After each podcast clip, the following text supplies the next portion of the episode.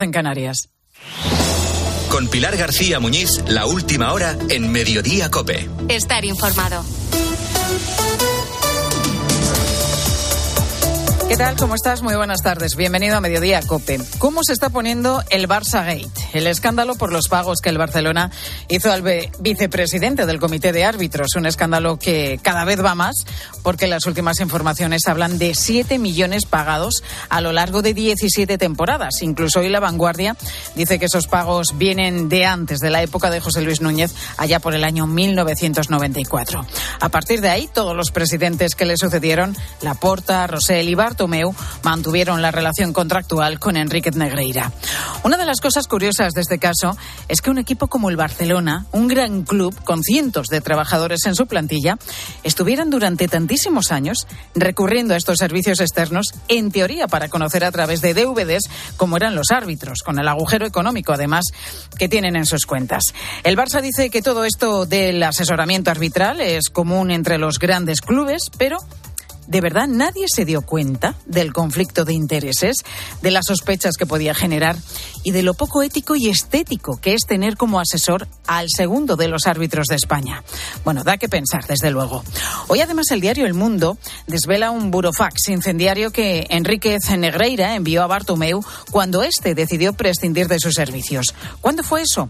Pues en 2018, cuando a Negreira le quitan de la vicepresidenta vicepresidencia del Comité de Árbitros Parece que al Barça ya no le interesaba. Entonces Negreira ni sus DVD sobre cómo arbitra un colegiado o deja de arbitrar. A partir de aquí, Negreira enloquece y manda ese burofax en el que amenaza al Barça con tirar de la manta y destapar todas las irregularidades si no le seguían pagando. Bueno, ya sabemos que sanciones deportivas no habría porque con la nueva ley del deporte, si hubiera un delito ya habría prescrito. Prescriben a los cinco años. Los últimos pagos fueron en 2018 y estamos en 2023, así que ya no se podría castigar al Barça, como se hizo, por ejemplo, en Italia con la Juventus, descendido en 2006 por continuados episodios de corrupción arbitral. Eso sí, la Fiscalía va a continuar investigando en el ámbito penal. Estudia si existe corrupción entre particulares, concretamente si hubo amaño en el ámbito deportivo. Un caso que promete muchísimos capítulos más. Fíjate, entre los años 2016 y 2018, el Barça hizo 33 pagos por un montante de casi un millón 700.000 euros. Un periodo en el que, mira por dónde, estuvo 78 partidos seguidos sin recibir un penalti en contra. ¿Podría ser una casualidad? Pues sí, es verdad. Pero claro, después de conocer que el número dos de los árbitros tenía como cliente al Barça, más que casualidad, lo que hay ahora es mucho tufillo y una mancha en el club que vamos a ver cómo la limpian. Pues están pasando más cosas destacadas que debes conocer y que te cuenta ya a continuación Ángel Correas.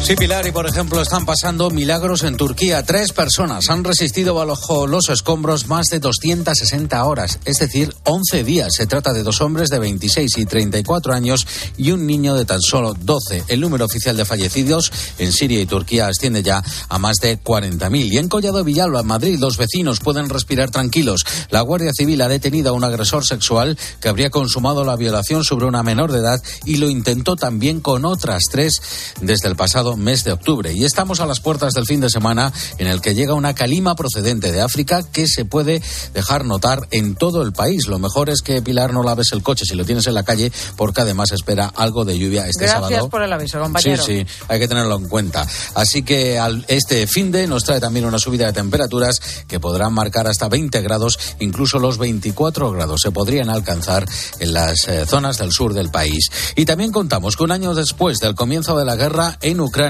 Caritas Española ha recaudado más de 20 millones de euros, ha acogido a 6.000 refugiados ucranianos y ha atendido de forma indirecta a 10.000 más. Según sus estudios, estima que más de 18 millones de personas siguen necesitando ayuda humanitaria de emergencia en Ucrania.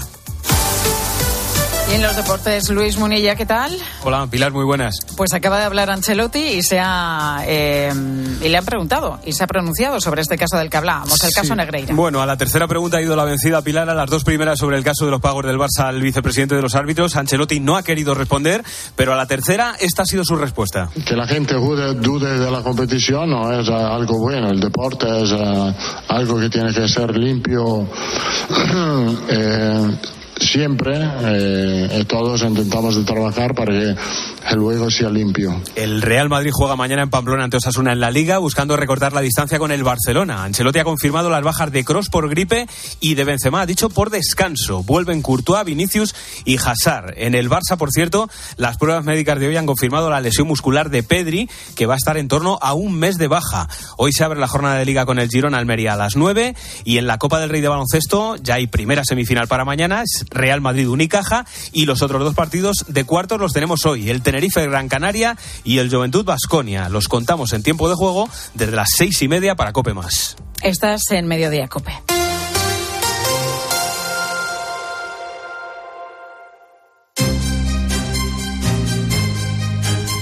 Escuchas Mediodía Cope. Con Pilar García Muñiz. Estar informado.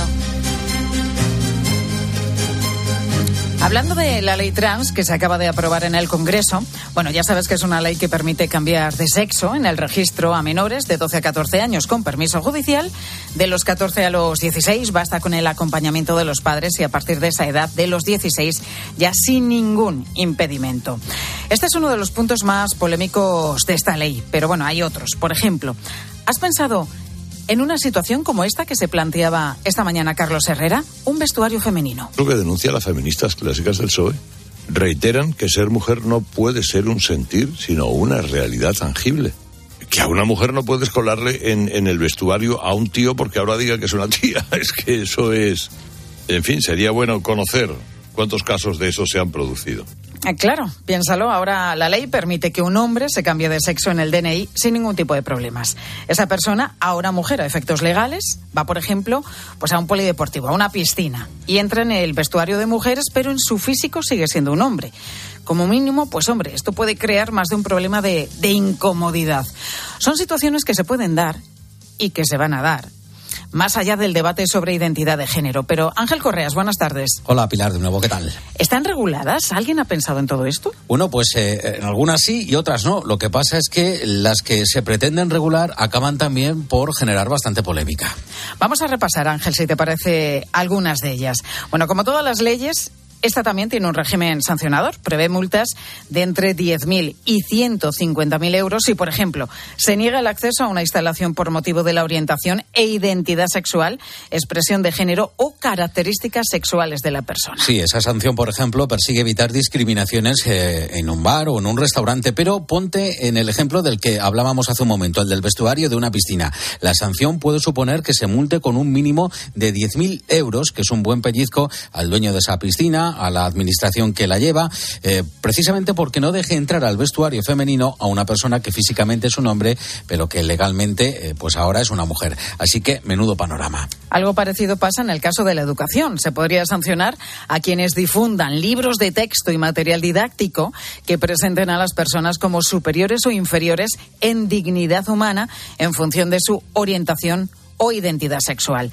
Esto también dice el régimen sancionador de la ley. Y es otra de las cuestiones que no quedan claras. Se podría contemplar sanciones en el caso de que un colegio, por ejemplo, pues eh, hablase de que solo hay dos sexos, hombre y mujer. Esto no parece ninguna barbaridad decirlo, pero alguien podría pensar que se está discriminando a una persona y, pues eso, la puerta de la sanción ya está ahí, podría recurrir. Bueno, estos son casos concretos que, como decíamos, se pueden dar. ¿eh? Son lagunas que deja la propia ley que, que están todavía por aclarar. Situaciones que pueden surgir y a las que se tendrá que dar de alguna manera respuesta. Otras, en cambio, ni siquiera se contemplan en, en esta norma. Por ejemplo, ¿qué pasa si alguien cambia de sexo en el DNI solo para sacar beneficio o conseguir evitar un delito? Pues mira, eso sería un fraude de ley y no está contemplado con ninguna sanción. Un ejemplo, alguien decide que para ganar bazas en una oposición se va a cambiar de sexo en el DNI, no por convicción, sino porque se reservan plazas a una persona trans y esto le puede beneficiar. Esta picaresca pues se puede dar en cualquier momento y si alguien se siente perjudicado, pues a ver cómo demuestra esto, que ha habido fraude al cambiar de sexo en el registro. Y otro de los puntos clave de esta ley, ¿qué pasa en las competiciones deportivas? ¿Hasta qué punto se adultera o no? Una competición. Me refiero a los casos, que ya se han dado además por todo el mundo, de hombres que cambiaron de sexo y ahora participan en competiciones de mujeres. En su DNI puede poner el género que quieran, pero la genética o el físico esto no cambia. En una competición, por ejemplo, de atletismo, de natación o de baloncesto, esa diferencia física se nota al margen de lo que ponga el DNI. Hay ejemplos por todo el mundo. La nueva ley dice que la participación en las competiciones deportivas de personas trans se ajustará a la normativa de las federaciones eh, del deporte de turno o a la legislación de cada autonomía, pero añade que esa normativa tendrá que ser justificada y proporcionada. Pues este matiz es importante. Irene Aguiar es especialista en Derecho Deportivo y ha participado en las ponencias del Congreso sobre la ley del deporte. En una de esas sesiones, allí en la Cámara Baja, exponía este ejemplo. ¿Qué hubiera pasado en los Juegos Olímpicos de Tokio si las pruebas hubieran sido mixtas? Si ven las marcas deportivas en los Juegos Olímpicos, los pasados de Tokio, si hubieran sido mixtos, la oro femenino en maratón hubiera quedado septuagésimo primera en aguas abiertas, natación, hubiera quedado vigésimo tercera de 26 participantes, así que como mucho hubieran participado tres mujeres. Pero es que en atletismo, 100 metros, 400 metros, 800 metros, no se hubiera clasificado ni una mujer. Y lo que sucede es que los sentimientos, la autopercepción o la identidad de género, que siempre se debe respetar, no alteran esa realidad biológica, que permanece. Y está demostrado que ningún tratamiento de supresión de testosterona es capaz de eliminar esta ventaja. Pues con esta especialista en Derecho Deportivo vamos a hablar a continuación. Irene Aguiar, muy buenas tardes. Hola, muy buenas tardes. Irene, ¿esta ley deja realmente libertad a las federaciones deportivas o a las comunidades autónomas para regular cómo pueden participar las personas trans? No, vamos a ver, es que aquí hay, tenemos un problema de base. Aquí hay quien se piensa que con el, este precepto, no es el artículo 26.3, el que dice que en el deporte se estará la normativa deportiva pues que con eso ya está todo arreglado, ¿no? Hay quien dice, bueno, pues si la federación dice que se compite conforme al sexo biológico, ya está, ¿no? Ya se acabó, no hay ningún problema y podemos seguir. No, es que hay que desarrollar esto un poco más y aterrizarlo a la realidad. ¿Y la realidad práctica de esto cuál es? Pues que cuando alguien va a participar en una competición deportiva aporta su DNI. Entonces, si un hombre ha cambiado en el registro civil su DNI, consta ahora su sexo, que es mujer, que es lo que permite esta ley, que cada cual vaya a cambiarlo a voluntad ¿Cómo sabe la Federación Deportiva que es un hombre? Ya sabemos que visualmente esto se puede ver, ¿no? Pero ¿cómo demuestra la Federación Deportiva que es un hombre? Tendrá que hacer un test de sexo y entonces, claro, eh, ¿quién lo paga? Porque es que las federaciones deportivas no tienen dinero para pagar test de sexo. ¿Lo va a pagar el gobierno? Es que esto ni siquiera se ha puesto sobre la mesa. Este es el problema que tenemos. Y en las comunidades autónomas eh, yo tengo que hacer un matiz y es que esto ya se viene dando desde 2015 porque tenemos leyes transautonómicas, un total de 12 que desde 2015 establecen que cada cual debe competir en la categoría de sexo que elija. Así que esto en las comunidades autónomas ya está pasando. Claro, es un problema que, que, que cómo se va a poder corregir. No sé si, si, si alguien ha reparado en todo esto. Bueno, tú, tú lo estás denunciando de alguna manera, ¿no? ¿Cómo, ¿Cómo se va a poder prohibir participar a alguien que legalmente en su DNI está reconocido como mujer o como hombre en una competición o en una categoría que no es realmente de su sexo de origen? Pues efectivamente eh, ya causa problemas, como digo, en las comunidades autónomas, lo va a causar ahora más con la ley transestatal y entonces eh, el, tema es que esto no se ha ni siquiera estudiado, porque yo he solicitado a las comunidades autónomas y, también al, Ministerio de Igualdad los informes emitidos en la elaboración de todas estas leyes. Me he llevado la sorpresa de que ninguna estudió las implicaciones que podía tener en el deporte y en particular el deporte femenino. ¿Esto está ocurriendo también en otros países? Así es, sí. ¿Y cuál es la solución? ¿Cómo, cómo se está tratando fuera de España? Bueno, tenemos eh, un poco un cacao de normativa, porque hay federaciones deportivas por un lado que lo regulan, por otro lado tenemos la legislación de cada país, y entonces hay federaciones deportivas y, y países que legislan tanto en un sentido como en otro. Un sentido es el de cada cual elige su categoría de sexo, otro sentido es el de no, no, todos tenemos un sexo, determina tener un cuerpo diferente y tú debes competir conforme a tu sexo biológico, real, y no lo que tú puedas sentir, porque las categorías de sexo al final están por algo y es por esas diferencias físicas que, que he comentado en otras ocasiones y que han reproducido ustedes hoy en el programa. Yo lo que percibo es ahora una tendencia en contra de eh, hasta ahora que se venían dictando regulaciones más en el sentido de, bueno, los hombres pueden participar en la categoría femenina si reducen su testosterona yo ahora lo que percibo es una tendencia de revertir esto y volver a las categorías por sexo, porque está ya más que demostrado después de tantos años, llevamos 20 años con esto en el deporte, que no hay manera de eliminar la ventaja inherente al sexo masculino. No hay manera, en otras palabras, de convertir a un hombre en una mujer.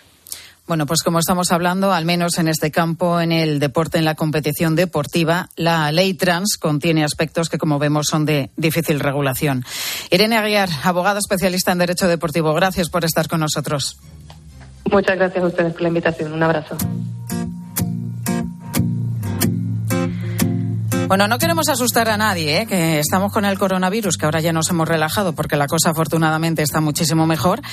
Pero hay que dar el aviso que ha hecho la Organización Mundial de la Salud, que ha advertido al mundo que debe prepararse para una posible pandemia de gripe aviar en humanos. La comunidad internacional lleva tiempo, ya 40 años, vigilando este virus, pero el comportamiento del patógeno en el último año ha hecho saltar todas las alarmas.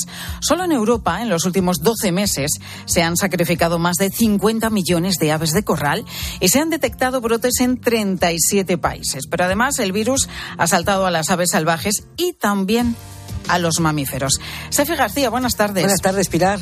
Bueno, estos brotes de gripe aviar están multiplicándose en el mundo, incluso se han detectado en zonas donde antes eh, no se había registrado ninguno, ya se ha producido el salto a mamíferos y también a aves salvajes.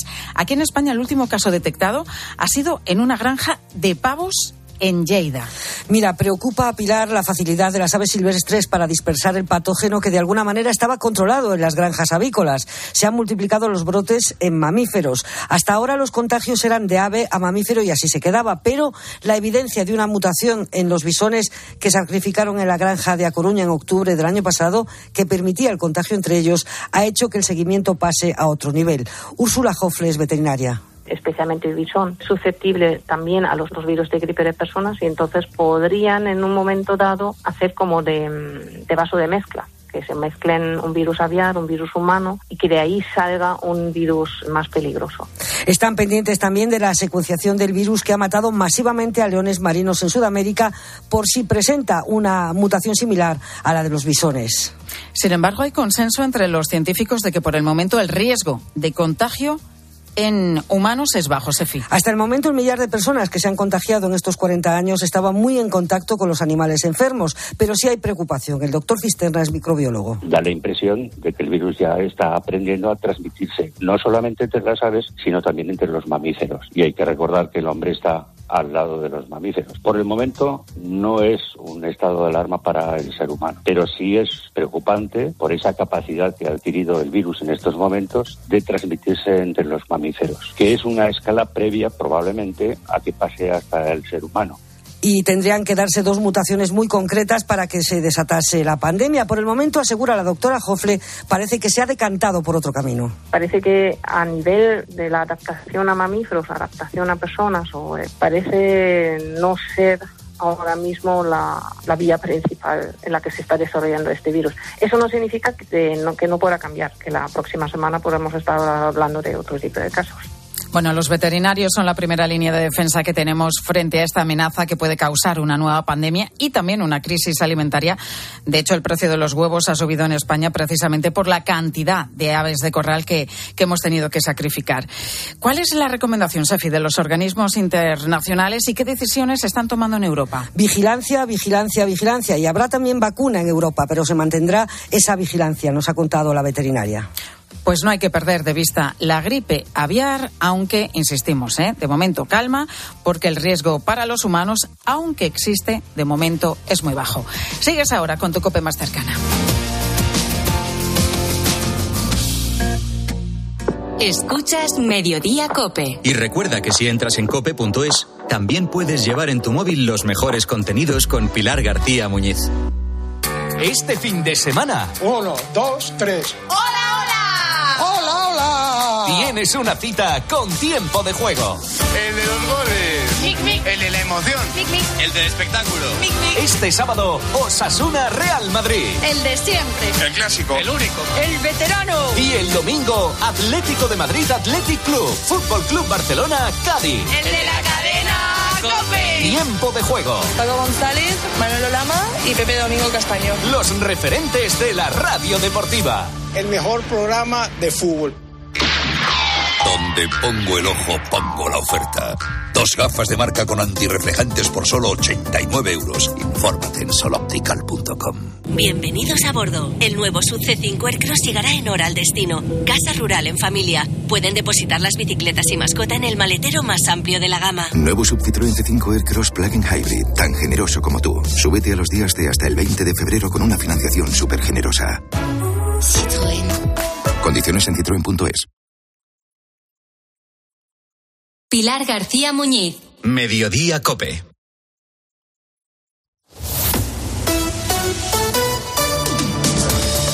Cope Madrid.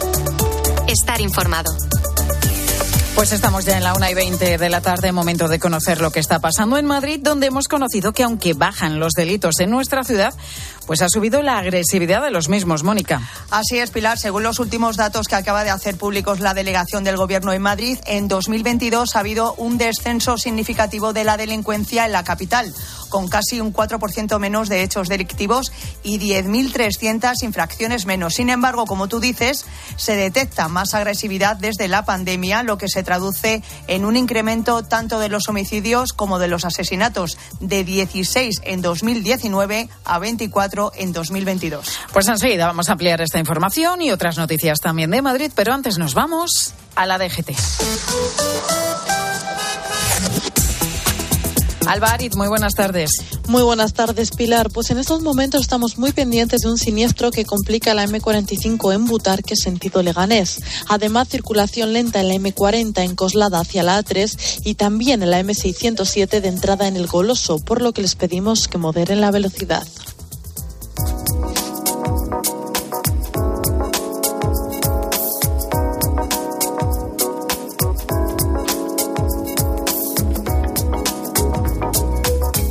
Y es momento ahora, Mónica, de tomarnos el aperitivo en Atrapallada. Claro que sí, vente conmigo, Pilar, al Paseo de las Acacias número 12, Atrapallada allí. Bueno, pues podemos, mm, no sé, es que a mí me apetece todo ahora mismo. Pues una empanada, un trocito de empanada que está riquísima, un pescado fresco, ¿verdad, Pilar? Ay, qué bueno. Yo que sé, una, una carne, eh, en fin, es que todo lo tienen no fresco, fresquísimo, de primerísima calidad. Y sobre todo me gusta ir allí a mí porque tienen un trato bueno, más que familiar, te tratan fenomenal. Paseo de las Acacias número 12, 91 539 0892, 91 539 0892. Ese es el teléfono importante para reservar una mesa por allí que siempre está de bote en bote, claro. Atrapallada, repetirás seguro. Mediodía. Cope Madrid. Estar informado. Hay quien ve muy mal 2023. Tú lo vas a ver mucho mejor. Óptica Roma te ofrece el 50% de descuento en los cristales de tu nueva gafa. Como lo oyes, 50%. ¿A que lo ves mejor? Ojo, solo hasta el 28 de febrero. Óptica Roma, tus ópticas de Madrid. Querido oyente, ¿has perdido algún ser querido?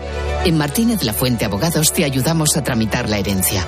¿Problemas entre los herederos?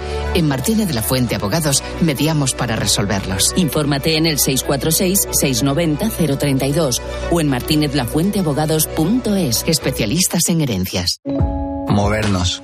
¿Cuándo hemos dejado de hacerlo? La tecnología sirve para nunca parar de encontrar nuevos caminos. Descubre lo lejos que puede llevarte aprovechando que vuelven los 10 días Kia del 9 al 20 de febrero. Visítanos en la red Kia de la Comunidad de Madrid. Kia. Movement that inspires. Los Fernández son muy amables. Recogida a domicilio de cortinas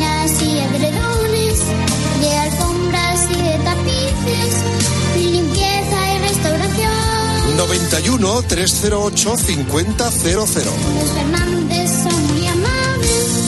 Aprovecha el sol de cada día. ¿Sabes cómo? Instalando paneles solares en tu vivienda o negocio con Feni Energía. Nuestros agentes energéticos te ofrecen asesoramiento, un estudio detallado de la instalación y te ayudan con la financiación y subvenciones. Produce tu propia energía y almacena los excedentes de producción con tu monedero solar. No esperes más. Entra en fenienergia.es y recibe una oferta personalizada. Vendido, vendido, vendido. Vende tu casa y sigue viviendo en ella. Soy Eduardo Molet. 658 60 60 60. 658 60 60 60. Aquiles llega al Teatro Real. Vive una divertida historia de enredo sobre el héroe de la guerra de Troya con el estreno en el Real de Aquiles en Estiros de Francesco Corselli. Todo un acontecimiento en Madrid con el que descubrirás una obra maestra del barroco recuperada por el Real tras su estreno exclusivo en la corte de Felipe V. Cinco únicas funciones del 17 al 25 de febrero. Compra tus entradas desde 17 euros en teatroreal.es. Mediodía. Cope Madrid. Estar informado.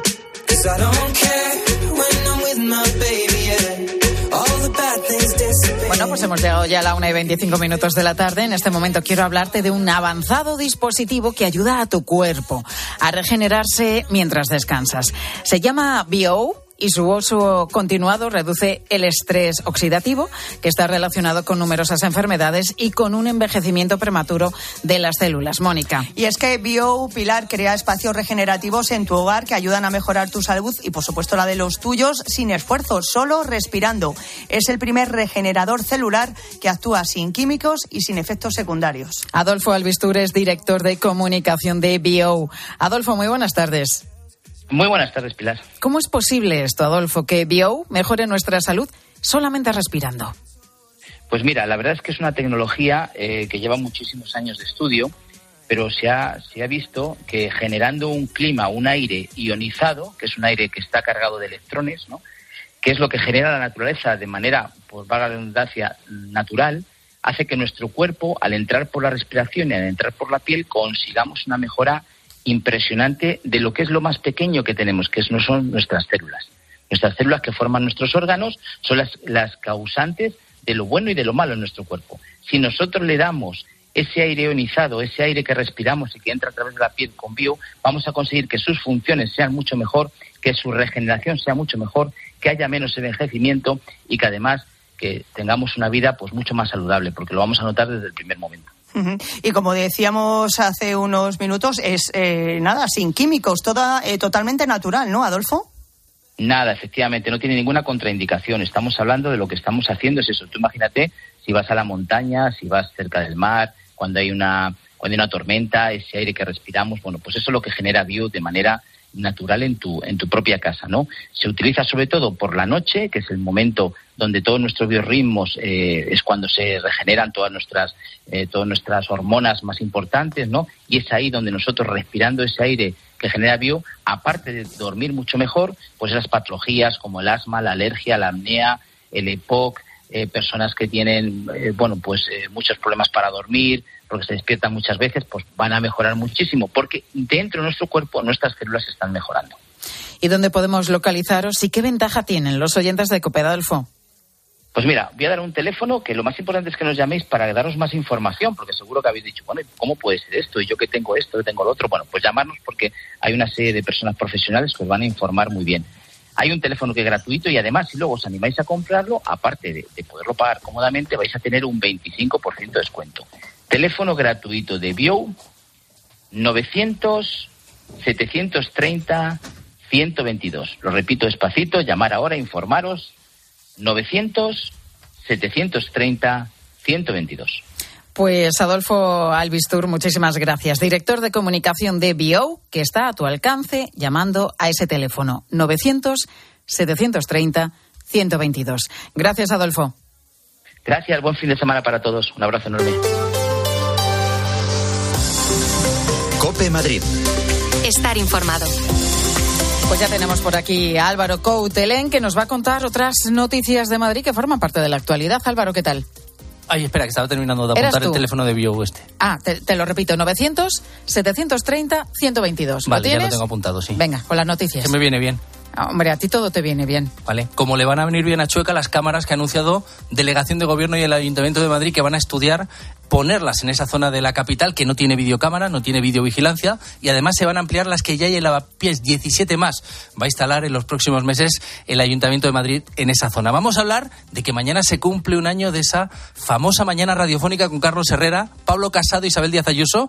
Por ese orden, destapando aquí, lavando los tropos sucios en esta emisora de radio de esa crisis de, la noche de los transistores del 23F? Pues más o pues menos. aquella mañana fue la, mañana, de, los, transistores. Vamos a recordar de dónde vino todo y cómo fue esa mañana que marcó el futuro de Pablo Casado al frente del Partido eh, Popular. Vamos a hablar también de chirigotas. Estamos en semana de carnaval. Y hay chirigotas en Madrid, aunque no lo creas, y muy buenas. ¿Ah, sí? Y que van a actuar en diferentes eh, puntos de la Comunidad de Madrid durante este fin de semana, donde se va a celebrar el carnaval y donde, recuerda, mañana vuelve el gran desfile por la tarde, Madrid-Río, dos años sin hacerlo por la pandemia. Yo ya tengo mi disfraz preparado. La gomita, quisieras decir, para No, la cara. el de la ley del sí es sí, ya te lo dije hace una semana. O sea que, que al final tiras por ahí. De la ley del sí es sí, ¿Y, cómo, ¿Y cómo es el disfraz? Eso, sorpresa, ya verás fotos. Bueno, eh, fotos, queremos fotos y que las cuelgues además a la web de COPE. ¿eh? Perfecto, ahí estarán. Gracias, Cautelen. Seguimos en Mediodía COPE.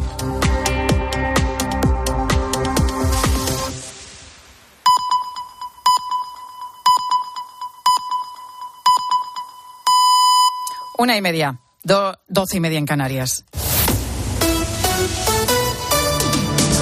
Pilar García Muñiz. Mediodía Cope. Estar informado. Pues a esta hora en mediodía hacemos un nuevo repaso de la actualidad, en este caso de este viernes. La deuda pública española cerró el año 2022, el año pasado, con el endeudamiento más elevado desde que hay registros, en el 113% del PIB tras sumar más de 75.000 millones de euros. Dos puntos por debajo de la previsión que había hecho el Ejecutivo. Nadia Calviño, vicepresidenta del Gobierno.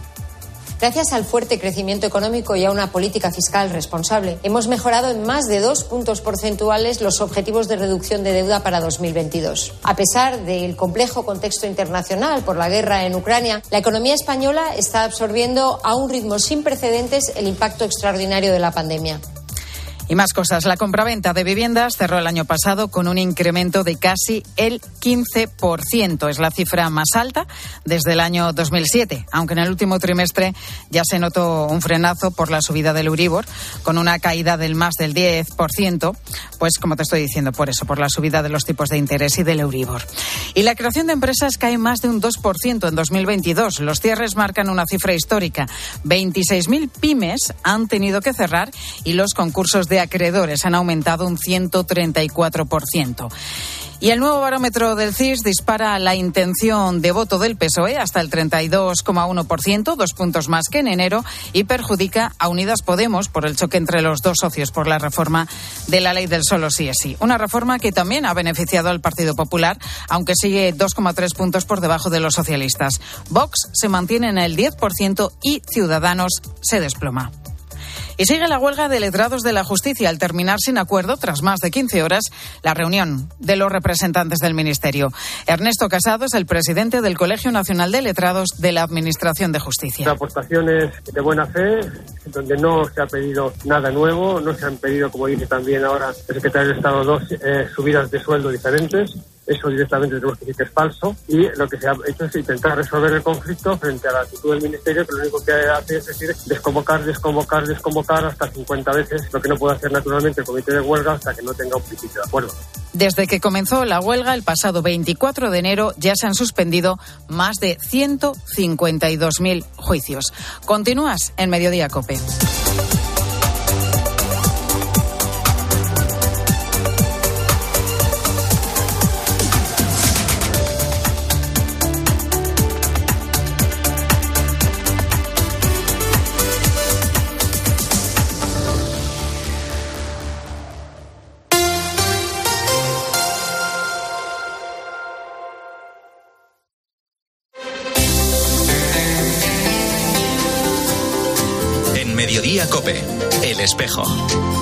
Informado.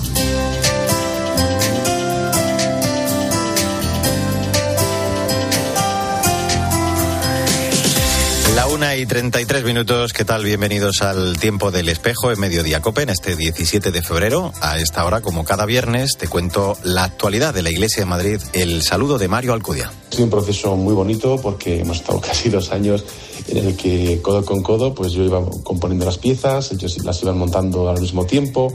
Entonces, eh, a nivel compositivo ha sido muy enriquecedor y a nivel humano, mucho más, ¿no? ha sido un camino muy bonito, musical y humano. Es Oscar Leaniz Barrutia, el compositor del Requiem, con el que se va a recordar a las víctimas de la pandemia, que se va a presentar en concierto en la Catedral de la Almudena el sábado 25 de febrero. Va a ser el primero de una serie de siete conciertos en varias parroquias de la capital, protagonizados por el coro de jóvenes Aithers de la Basílica de la Concepción de Nuestra Señora de Goya. Oscar nos contaba así cómo descubrió aquellas maravillosas voces. Justo saliendo de la, de la pandemia, he asistido a una, asistido a una vigilia de la, de la Almudena en la iglesia de Nuestra Señora de Guadalupe y allí pues estaba cantando el, el coro Aithers y me enamoré de sus voces, de, de, la, sensibilidad con la que interpretaban y sentí que el momento. Entonces es cuando pues me acerqué allí y pues le lancé la idea a la directora de componer un requiem y que lo estrenaran ellos eh, en honra de las víctimas por el COVID, teniendo un tinte benéfico para, pues musicalmente, espiritualmente, contribuir de una manera y a nivel social o económico, pues intentar ayudar desde otra, ¿no? Y es que los donativos, lo recaudado, irá destinado íntegramente a Cáritas.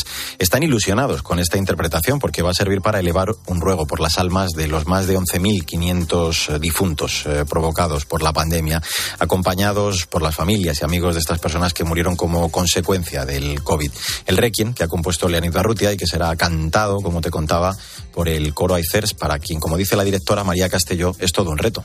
Este proyecto ha supuesto un gran reto para el coro, ya que era un repertorio más complejo de lo que estábamos habituados, pero lo hemos vivido con mucha alegría y motivación. Colaborar con Oscar, el compositor, cada semana en los ensayos y ver el porqué y el cómo componía cada pieza del Requiem ha sido una experiencia única. Y además, bueno, me siento bastante orgullosa del coro porque he visto cómo ha crecido con este proyecto. Eh, se ha mostrado un nivel de compromiso tremendo y siempre se ha hecho con una sonrisa. Yo creo que el Requiem nos ha unido como coro, nos ha hecho mejores cantantes y a través del canto esperamos poder acompañar al público con un rezo lleno de esperanza para esas almas perdidas al COVID. Pues esas almas que son 115.000, no 11.500, como decía yo, después del concierto de la Almudena del día 25. Este requiem va a pasar por otras parroquias en marzo, la propia Basílica de la Concepción de Nuestra Señora, donde surgió este grupo, Nuestra Señora del Buen Suceso, Nuestra Señora de Atocha, Santa María del Pinar de Chamartín, Santa María de Cana y ya en abril Nuestra Señora de las Victorias. Ahora, a la una y 36 minutos, lo que vamos a hacer ya es hablar de otros asuntos de la actualidad de esta Iglesia de Madrid en este espejo en mediodía cope en este tercer viernes de febrero.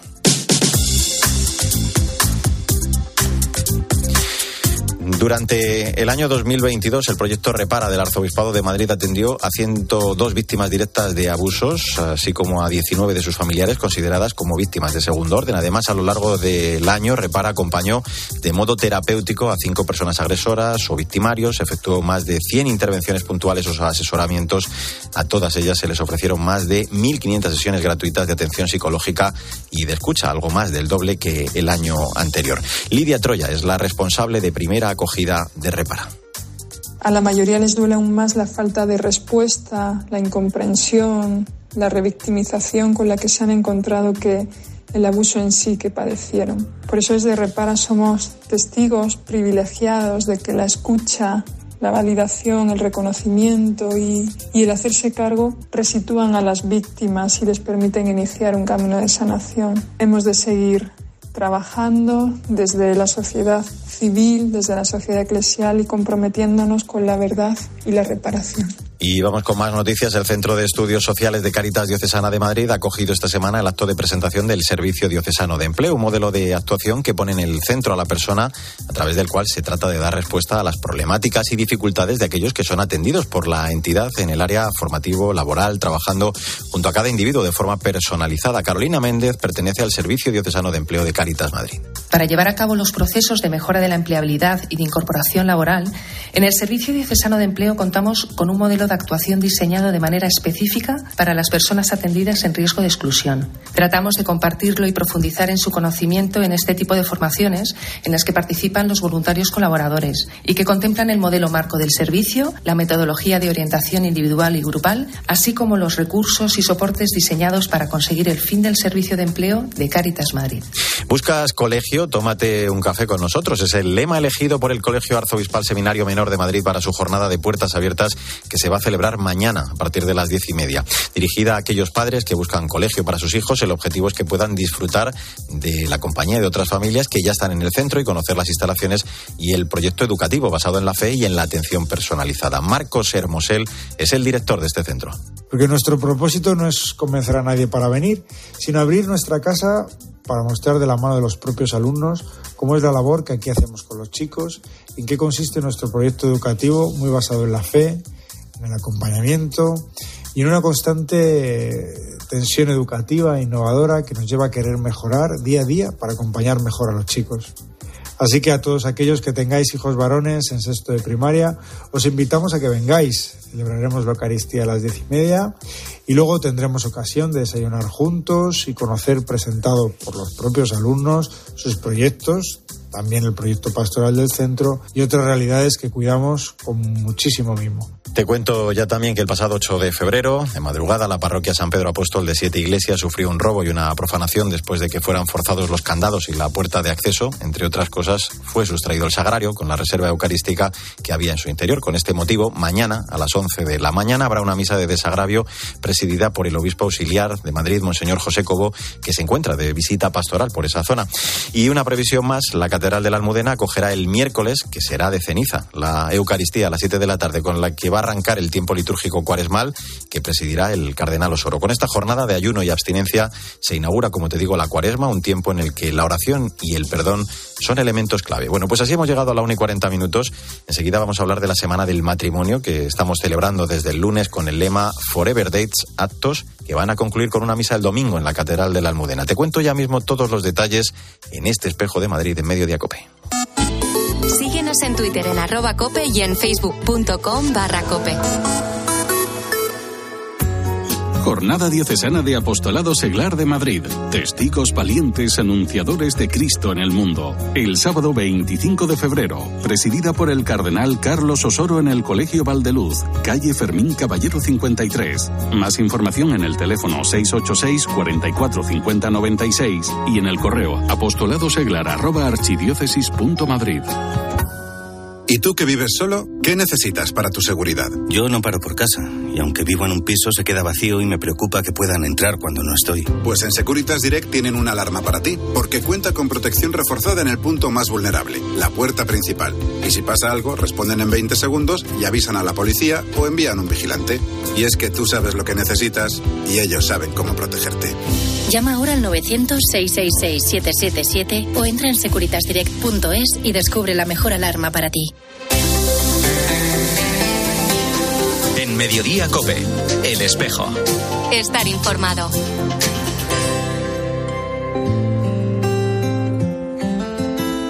Me he hecho tantas preguntas, intentando entender. Me he lanzado a buscarte sin saberte ver. La una y casi 42 minutos. Soy Mario Alcudia. Gracias por seguir con nosotros en el Espejo de Madrid en Mediodía Cope en este viernes 10 de fe- 17 de febrero. Encontrar un tiempo para nosotros, sentarnos ante una mesa, con una cena y darnos tiempo para hablar y volver a caer en la cuenta que nos hemos dado vida a nuestra unión, a nuestro amor con nuestro libre consentimiento. No pretendemos idealizar el matrimonio como si solo existiera donde no hay problemas. Para el matrimonio cristiano sabemos que el proyecto de Dios puesto en nuestras manos se realiza siempre imperfectamente y sin embargo su presencia habita en la familia real y concreta, en todos sus sufrimientos, luchas, alegrías y propósitos cotidianos.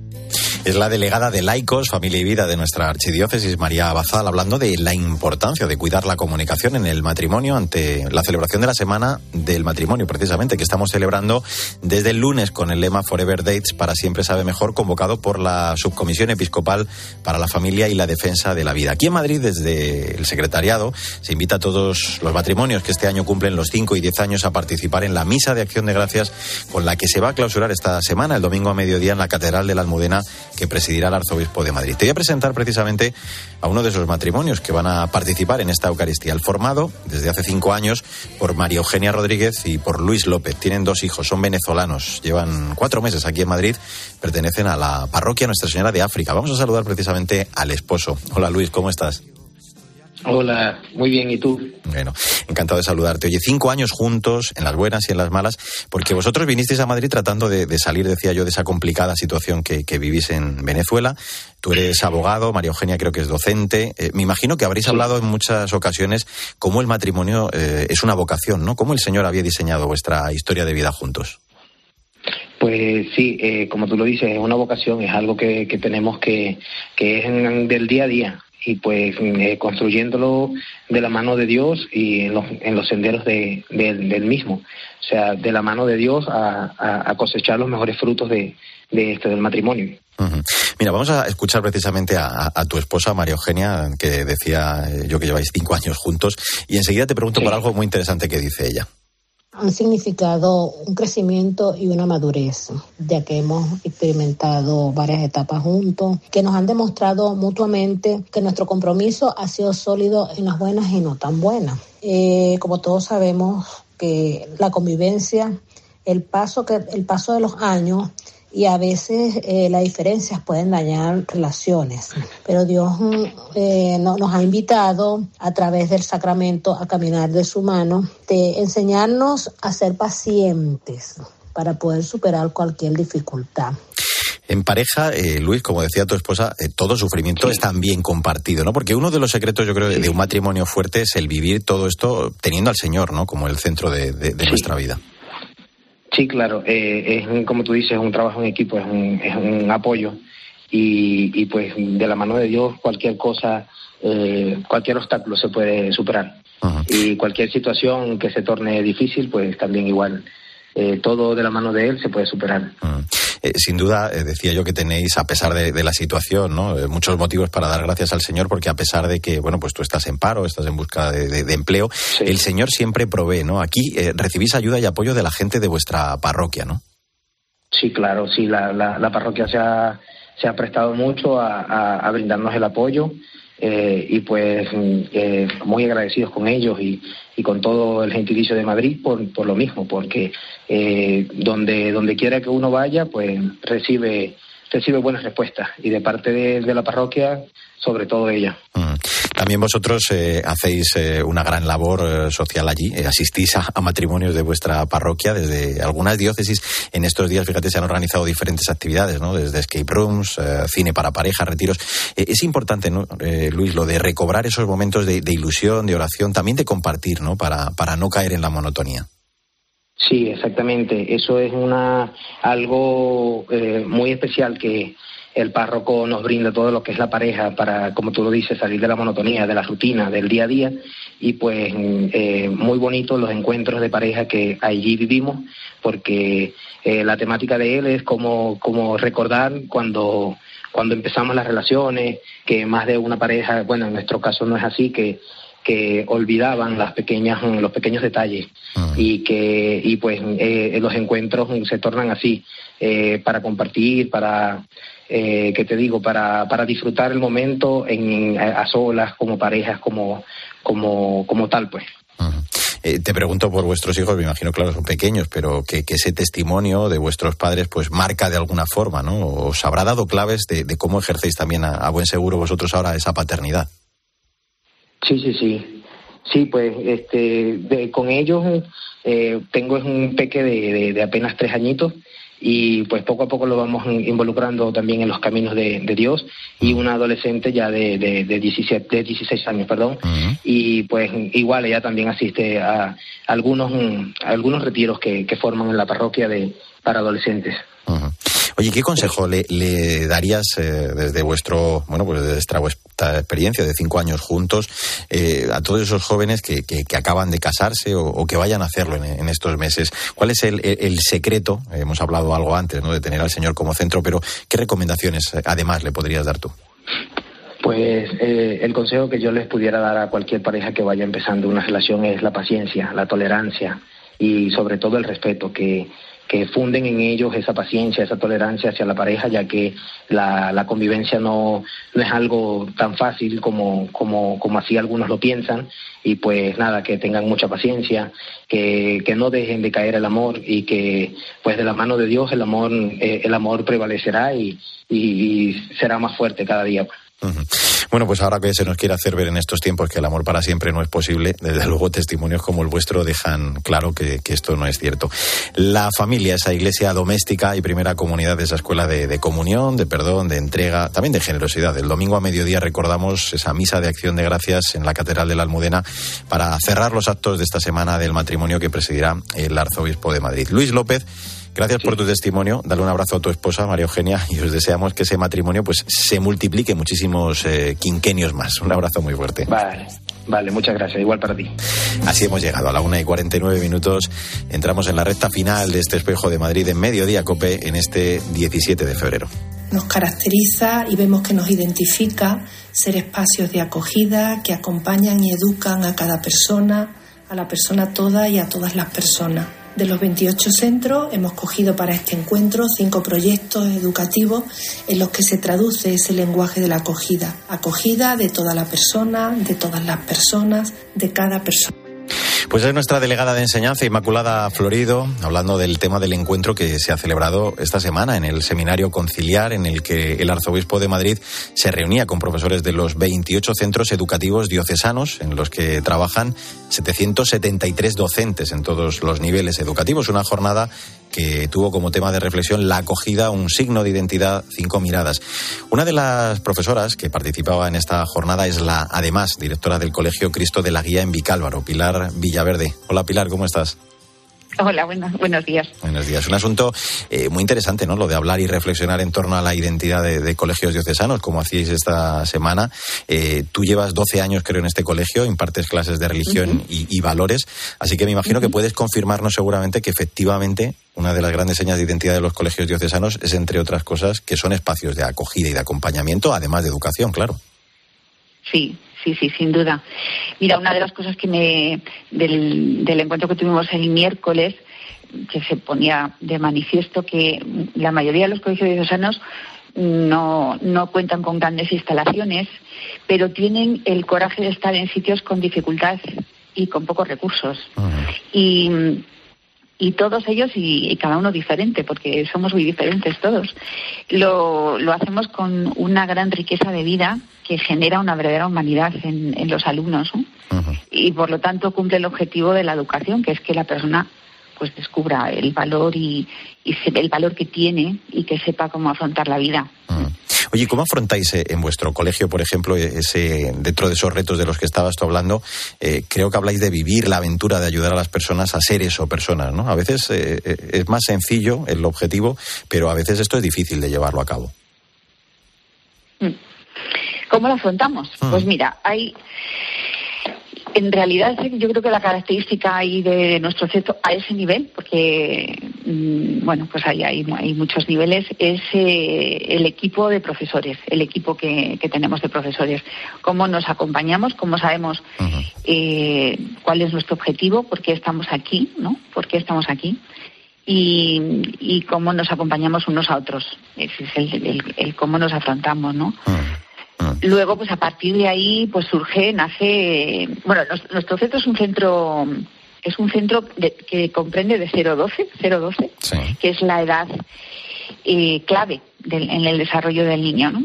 Yo tuve, he tenido la experiencia, la mitad de mi vida laboral ha sido en secundaria, y cuando llegué a primaria mm, me di cuenta, dije, uff, madre mía, pero si es que todos los problemas de secundaria eh, no son de secundaria, son, son de, abajo, ¿no? Vienen de atrás.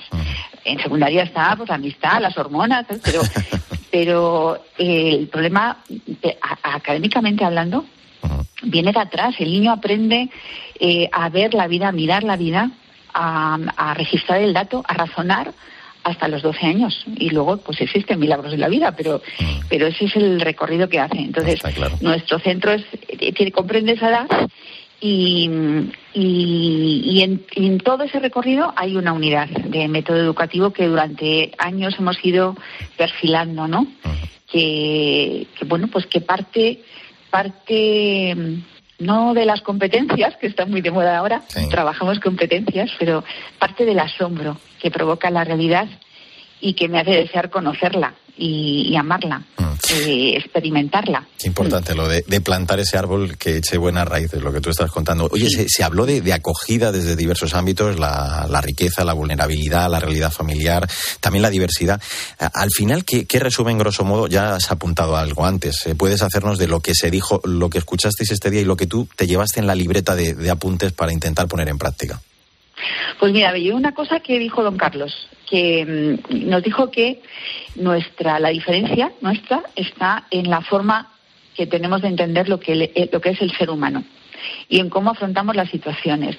Y nos habló de, de que estamos viviendo una realidad nueva, diferente, diferente de hace algunos años, que la Iglesia siempre ha, la educación siempre ha abordado la realidad que tiene y que ahora es muy diferente y que educar ahora mismo es un reto para todas las instituciones educativas. Eh, educar significa asumir la urgencia de un nuevo, de una, de una forma, de un nuevo sistema educativo. Yo me llevé esto, la urgencia educativa, porque además lo veo, lo veo que, pues sí, que los niños son de, a ver, son los mismos, ¿no? Pero mm, diferentes en, muchas cosas y hay que estar en la realidad y, ver cómo mm, abordamos esto la, emergencia educativa de la que habla el, Papa. Eh, entre esos temas, la, acogida, ¿no? En la vulnerabilidad, también ante la diversidad se hablaba de eso. Nos ha recordado el propio Francisco en alguna ocasión, entre esos desafíos del mundo, esa educación integral e integradora. Eh, educar así, eh, yo lo leí esta semana en vuestra web, en el centro, es acompañar, ¿no? Y ayudar a la persona a caminar hacia, bueno, pues esa experiencia, ¿no? El favorecer esa relación personal, tú lo decías antes, entre profesor y alumno, como una comunicación auténtica, ¿no? De uno hacia el otro. Mm. Sí, en el punto en el que el alumno está, a todos los niveles, a todos los niveles, eh, afectivo, psicológico, eh, la familia, tenemos familias muy, muy, pues, eh, con situaciones familiares dramáticas muchas veces, ¿no? Pues mirar al niño en todo lo que él, en todo lo que él es y mirarnos a nosotros. Es muy importante también entre nosotros, no, no solo al niño, sino entre los adultos, entre los adultos que estamos aquí. Está claro, nos acogemos eh, e integramos eh, todos, así se abordaba también en este encuentro ese aspecto. Eh, esto lo que los que somos docentes, Pilar, lo entendemos bien, ¿no? Porque la educación es un acto de amor, se, trata de despertar la pasión, ¿no? Por aprender de, forma íntegra. Claro, y esto es un reto, ¿no? El, cuidar ese estilo pedagógico que, que, ayude a promover, ¿no? El crecimiento integral del que hablabas tú desde el punto de vista humano, intelectual y espiritual. Esas serían las, las tres patas, ¿no? Ideales para construir, a, ayudar a construir a estas personas, ¿no? Sí. Sí, marcando, partiendo de la realidad, y yo creo que eso quizá, y a veces se nos olvida, como que sepa, como separamos las, eh, los, los, ámbitos, y en realidad el ser humano eh, es uno, ¿no?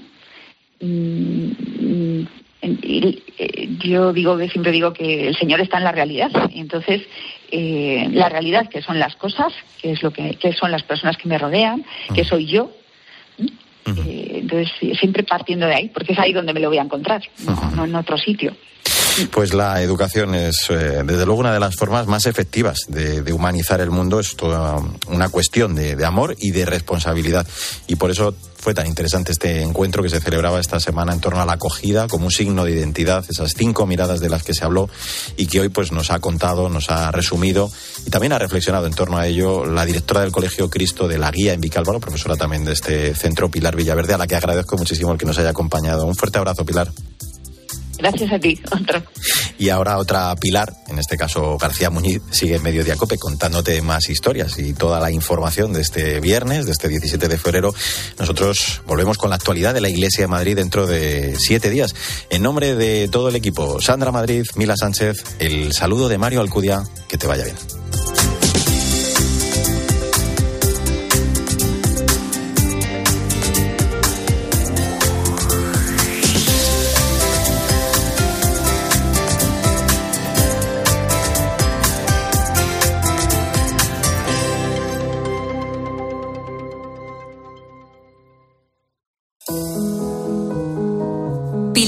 García Muñiz. Mediodía Cope. Estar informado. Hace cinco años en la parroquia de San Jaime Apóstol de Moncada, en Valencia, decidieron dar un golpe de timón. Cambiaron la forma de llevar a cabo las actividades parroquiales y desde entonces el número de personas que se acercan a la iglesia cada fin de semana no ha dejado de aumentar. Su párroco, Javier Grande, calcula que son más de 1.100 personas las que van a misa entre el sábado y el domingo. Es verdad que es una parroquia viva con muchas acciones. Pasamos un poco lo que se llama de una pastoral de actividades a una pastoral de procesos, ¿no? Esto viene dado pues porque una de las claves que nos iban dando era justamente esa, Claves que les llegaron después de hacer un estudio de campo, de ver qué hacían otras parroquias de la zona y de realizar un curso de, en la Facultad de Teología de Valencia. Según nos cuenta el padre Javier, la iniciativa que más impacto ha tenido en este cambio ha sido la de crear una capilla de adoración que está abierta prácticamente todo el día. Hasta allí se acercan unas 100 personas cada 24 horas, muchos de ellos jóvenes universitarios. Está dando un cambio, sí, porque por un lado están eh, los parroquianos de toda la vida, que están entrando en esa dinámica y por otro está habiendo pues bastantes personas ¿no? que estaban alejadas de la iglesia y que en este momento están volviendo, ¿no? Y luego ya nos encontramos con personas que no han tenido ningún tipo de relación con la iglesia. Pues esta noche en COPE Irene Pozo te habla de comunidades que han conseguido revitalizar su actividad parroquial, como por ejemplo esta de la que te hablaba, de Moncada en Valencia. Será en la linterna de la iglesia a partir de las diez y media. Sigues en Mediodía COPE.